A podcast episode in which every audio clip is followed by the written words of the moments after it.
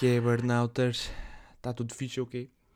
Bem, sejam bem-vindos a mais um episódio do podcast Burn the Fuck Out. Este é o episódio número 4. Hoje é domingo, dia 20 de fevereiro de 2022, ok? São 4 da tarde e estamos aqui a gravar o quarto episódio deste podcast incrível. Desde já queria agradecer à malta que tem ouvido o podcast. Não somos muitos, mas já somos alguns. Um, e obrigado a todos os que ouvem e que vão continuar a ouvir este podcast. Espero que gostem de mais um episódio. Hoje vamos falar de, primeiro, preconceitos universais. É isso mesmo. Conspiração das teorias de hoje. Preconceitos universais. Conspiração de teorias. Pois é, maltinha. Hoje vamos falar sobre preconceitos universais. Uh, preconceitos que, na maioria, todos nós temos. Uh, e deixem-me dizer-vos que esta ideia, uh, para a rubrica de hoje, surgiu-me o mês passado.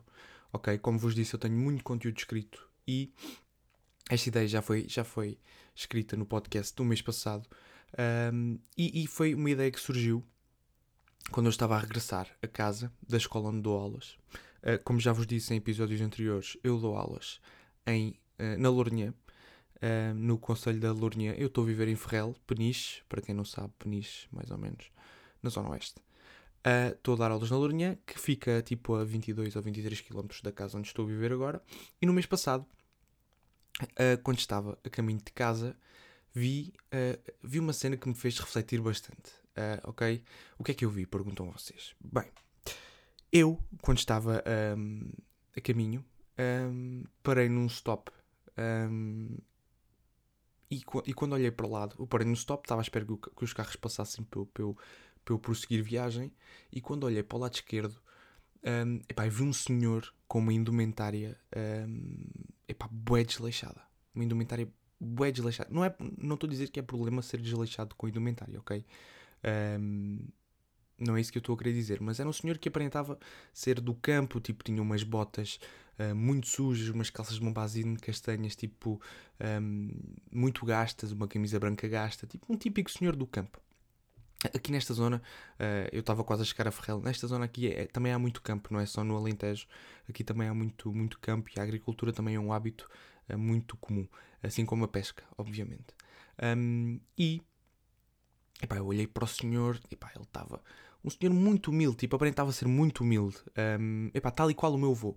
Um, o meu avô também não liga muito à indumentária, o meu avô é agricultor, um, não liga muito à indumentária, ainda sempre com, aquel, com aqueles, uh, aqueles farrapos para, para, para estragar, mesmo assim, mesmo para estragar aquilo, é bem para andar no campo, tipo, a, a,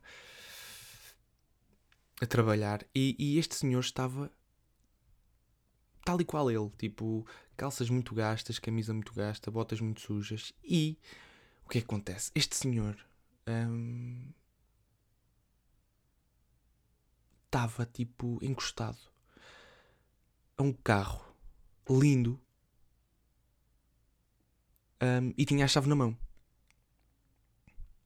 E pá, o que é que acontece? Eu, o meu cérebro, tipo, epá, fez faísca ali naquele momento, porque eu, eu pensei assim: foda-se, o, o, o, a indumentária dele, a aparência dele, não tem match, não dá match absolutamente nenhuma com o carro dele. E eu, eu pensei, tipo, eu concluí o óbvio, tipo, nós. Epá, imaginem. Este senhor que nós, à partida, associamos logo a uma pessoa humilde, pobre, uma pessoa do campo, um, está encostada a uma carrinha linda, vermelha, nova, bonita, Epá, não é um carro de luxo, não é um, Bugatti, um Bugatti nem um, um Ferrari, ok? Uma carrinha nova, bonita, conservada. Um, e, e o que é que isto nos diz? O que, é, o que é que diz? O que é que isto diz no meu caráter? Tipo, eu senti-me uma pessoa estúpida naquela altura, porque eu pensei, foda-se, como é que nós estamos programados para, para, para pressupor estas merdas, não é? Tipo, nós muitas vezes pressupomos coisas que não fazem absolutamente sentido nenhum, como é o caso o que é que a indumentária do senhor, porque é que a indumentária dele tem que caracterizá-lo, não é? O, que é que, por, o porquê dele estar aparentemente mal vestido, e estava, de, consoante os padrões que temos hoje implementados na nossa sociedade, aquilo era mal vestido, era desleixado, ok? Um, e porquê é que eu associei logo Uh, porque é que eu fiquei tão espantado por vê-lo encostado a um carro tão bonito e tão, tão moderno? Não é? O que é que isto diz sobre, sobre, sobre mim, neste caso? Não é? Digam-me lá que se este senhor passasse por vocês na rua, vocês no máximo podiam imaginar que ele fosse conduzir uma quatrela que ir aos pecados. Não é? Epá, e o ser humano, infelizmente, é mesmo isto. Imagina, eu não sou preconceituoso, ok? Nem estou a generalizar que toda a gente é assim. Eu aposto que há muitas pessoas que uh, olham para uma senhora, um senhor mal vestido e não concluem absolutamente nada. Epá, mas eu também não, eu não sou preconceituoso. Mas ver este senhor encostado a este carro, tipo, o meu cérebro fez, fez faísca. Tipo, deu-me uma lição, esta imagem deu-me uma lição de vida. Não é? Imagina que era um senhor de smoking. Eu, eu não ia, nem sequer ia ligar. É hábito. Um senhor de smoking provavelmente trabalha num banco e tem um, um grande carro. Ok, é normal. E porquê é que o meu cérebro fez faísca? E, e, e porquê é que eu fiquei tão elucidado com uma coisa normal e óbvia? Não é? A indumentária não tem nada a ver com o carro, ou a condição de vida, ou a condição social, ou a estatura, ou a educação. Não é? Epá, e depois disto, concluí mesmo isto. Tipo, o carro não tem nada a ver com o estilo ou a indumentária. Nem aquilo que nós temos. Imaginem. Um, eu dou o, meu, o meu próprio exemplo. Imaginem, eu tenho um carro novo. Tenho um Renault Captur lindo, novo, um, do ano passado. Uh, e não ganho um tostão. Ok? Não é um carro que... Não é um carro de luxo. Tal como não era deste senhor, mas as pessoas olham para mim, ok, olha, ele deve ganhar um ordenado minimamente decente para, para ter um carro destes, um carro novo. Epá, não, não. Se bem que hoje em dia qualquer pessoa pode ter um carro, um carro novo, não é? Hoje em dia toda a gente faz empréstimos e conseguem ter carros novos. Mas pronto, uh, o que eu estou a dizer é que o meu estilo faz médios com o meu carro. Epá, mas e, e se não fizesse, qual era o problema, não é? Epá, e aquele senhor elucidou-me muito sobre isto. Imaginem, as aparências não só um, iludem, como também nos provam que não passam disso. Aparências. Tipo, as aparências não definem a nossa educação, a nossa sabedoria, a nossa vida social, a nossa vida económica, a nossa estatura. Não definem, não definem absolutamente nada sobre nós. Ok?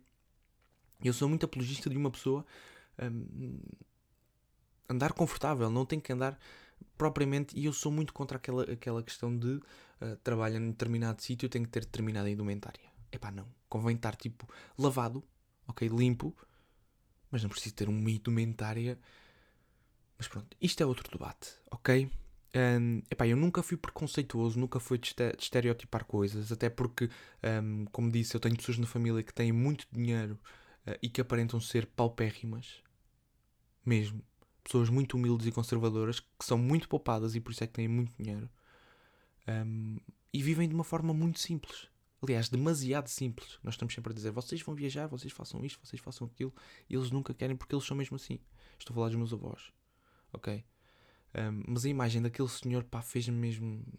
ensinou-me muita coisa. Eu acho que toda a gente devia ter esta imagem na cabeça, como eu tive. Um senhor vestido daquela maneira, com aquela aparência, encostado àquele carro. Eu acho que elucidava muita gente sobre muita coisa. Bem, vamos passar à próxima rubrica, ok? É a questão. Um, para a questão quase filosófica de hoje, trago-vos hoje uh, algo muito simples e muito pessoal. Que é, a questão de hoje é, porquê é que é tão difícil para mim dar um nome a um filho? Imaginem, eu não tenho filhos, namoro há 3 anos, quase, e é normal tipo, pensar, enquanto casal, como é que vai ser o nosso futuro, como é que vai ser a nossa casa, como é que vai ser, como é que vão ser os nossos filhos, que nome é que vão ter os nossos filhos. Um, e acontece uma coisa, tipo, cada vez que eu estou a pensar em nomes que gostaria de dar a um filho, um, epá, não consigo decidir pela pior razão. Imaginem, isto sou eu a pensar. Uh, o meu filho podia chamar-se, por exemplo, Miguel. Eu gosto muito do nome Miguel. pá, não. Não, não, não. Miguel. Miguel não, porque Miguel é o meu amigo, o meu amigo Miguel. Pá, eu vou, cada vez que chamar o miúdo vou-me lembrar do, do, meu amigo Miguel, do rato. E das coisas que ele fazia na infância e do que nós já passámos. E, epá, népia. Então e se for Pedro? Epá, Pedro também. E João? Não, João também não, porque, epá, o meu amigo João, pá. Estão a ver? Tipo, eu associo os nomes hum, a pessoas que conheço. Qualquer nome que eu pense dar a um filho meu no futuro, se já conhecer esse nome, ou seja, a pessoa que tem esse nome, eu vou associá-lo. Vou, vou, epá, não. Imaginem, a solução é dar um nome a um filho meu cujo qual não tenho ninguém associado ou que conheça. Por exemplo, eu gosto muito do nome Carminho e para além da fadista eu não conheço nenhuma Carminho. Por isso não há problema em dar Carminho se tiver uma filha. Ok? Mas lá está, vocês também são, são assim, tipo.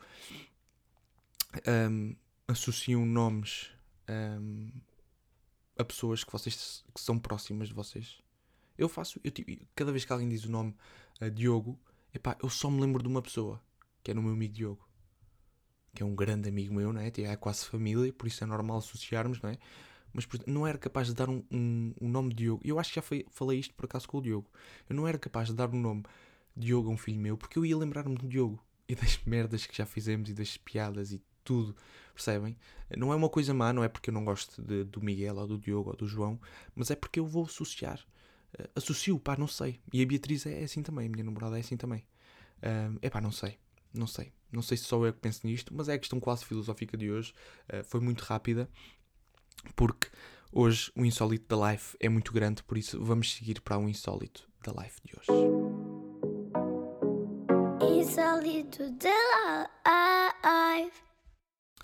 E o insólito da life de hoje é bastante longo, ok? Uh, o insólito que vos vou uh, contar aconteceu há uns 6, 7 anos atrás, quando eu tinha tipo uns 15, uh, e começa da seguinte forma: Na minha terra existe uma ludoteca um, que, anualmente no verão, costumava fazer uma espécie de excursões até uma praia, ok?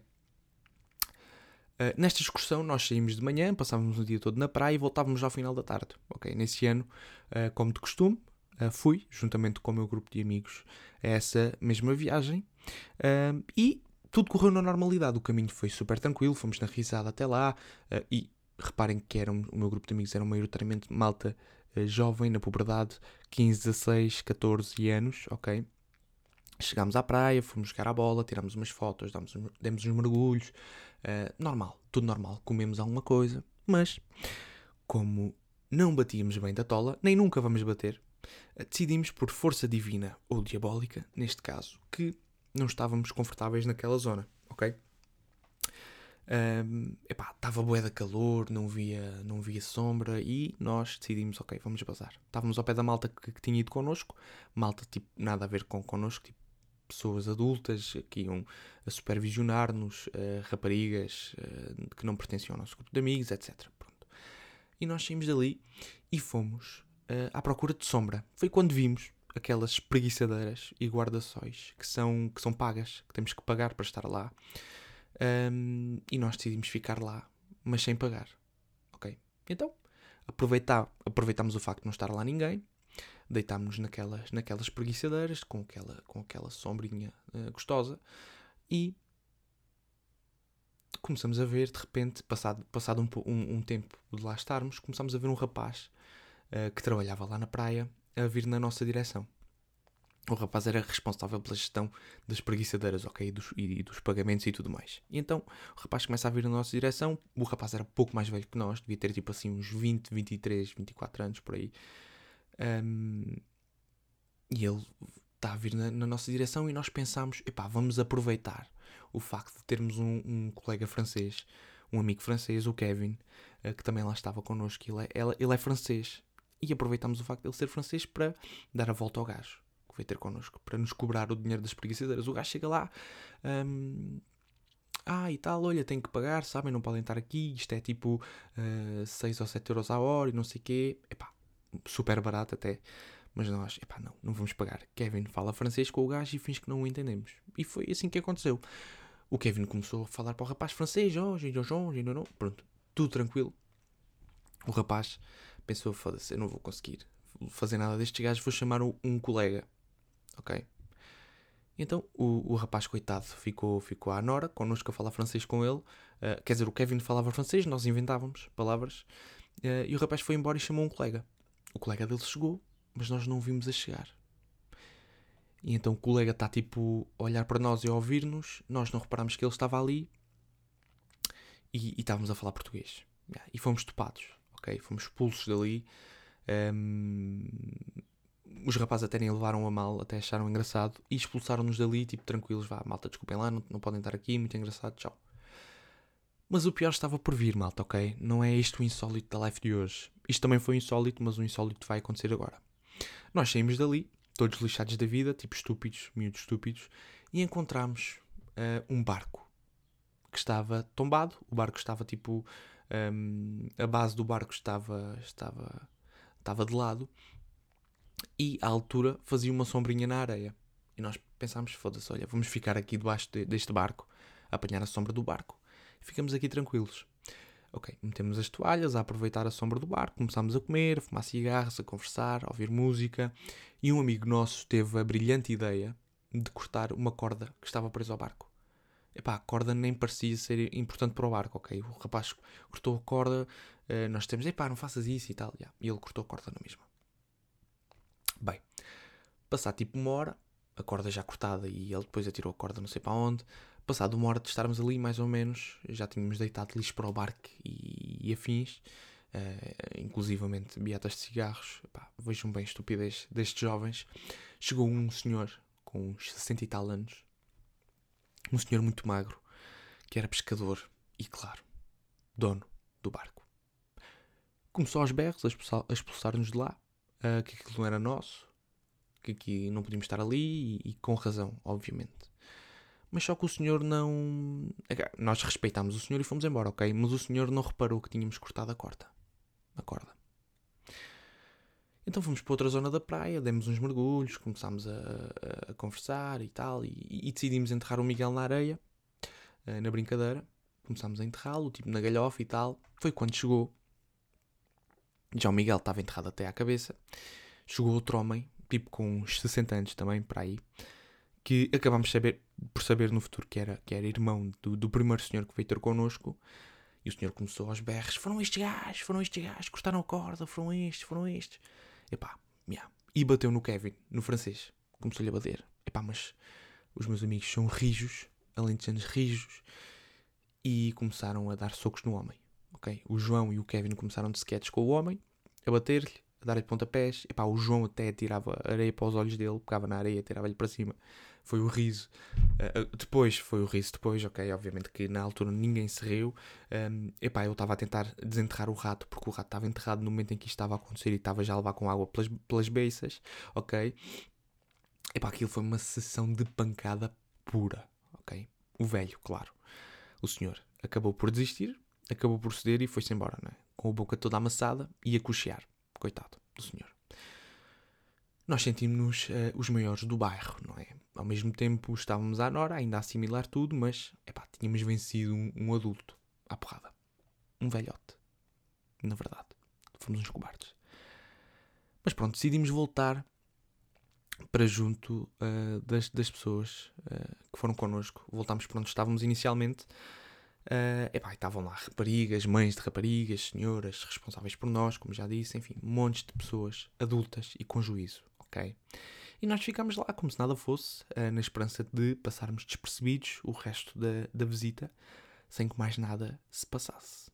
E, e bom, como calculam, não foi isso que aconteceu, ok? Então estamos nós a apanhar sol descansados quando ouvimos berros do senhor velho que espancámos, literalmente, aos gritos. São estes, foram estes aqui, estão aqui, ah, epá, foram estes, venham cá, venham cá. Epá, e atrás dele estão tipo quatro bisontes, literalmente, quatro fucking bisontes. Homens. eh, Homens de 2 metros de altura e 2 metros de largura, ou mais, vieram a correr até nós, tipo, raivosos, meu. Eles vinham a espumar da boca. Acabamos por perceber que eles eram os filhos do pescador, todos eles, menos um. Ok.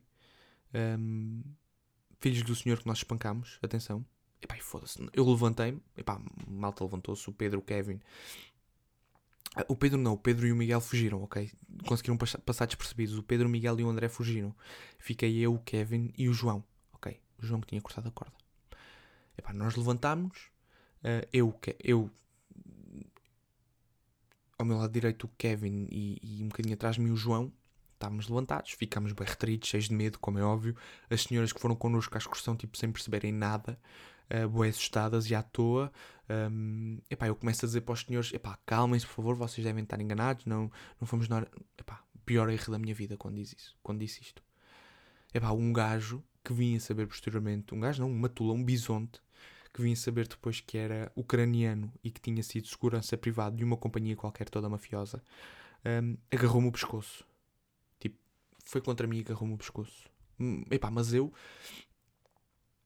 um, não sei como, consegui, uh, tipo, bati na mão do gajo, ele ainda me agarrou um bocado o pescoço, mas eu bati-lhe nas mãos com os, meus, com, os meus, com os meus braços, consegui que ele me deixasse o pescoço, comecei a fugir, a correr, epá, eu só rezava e fazia-lhe tipo o sinal com, com as mãos, uh, praying hands, a dizer, epá, por favor pare, por favor pare, não, não nos mate.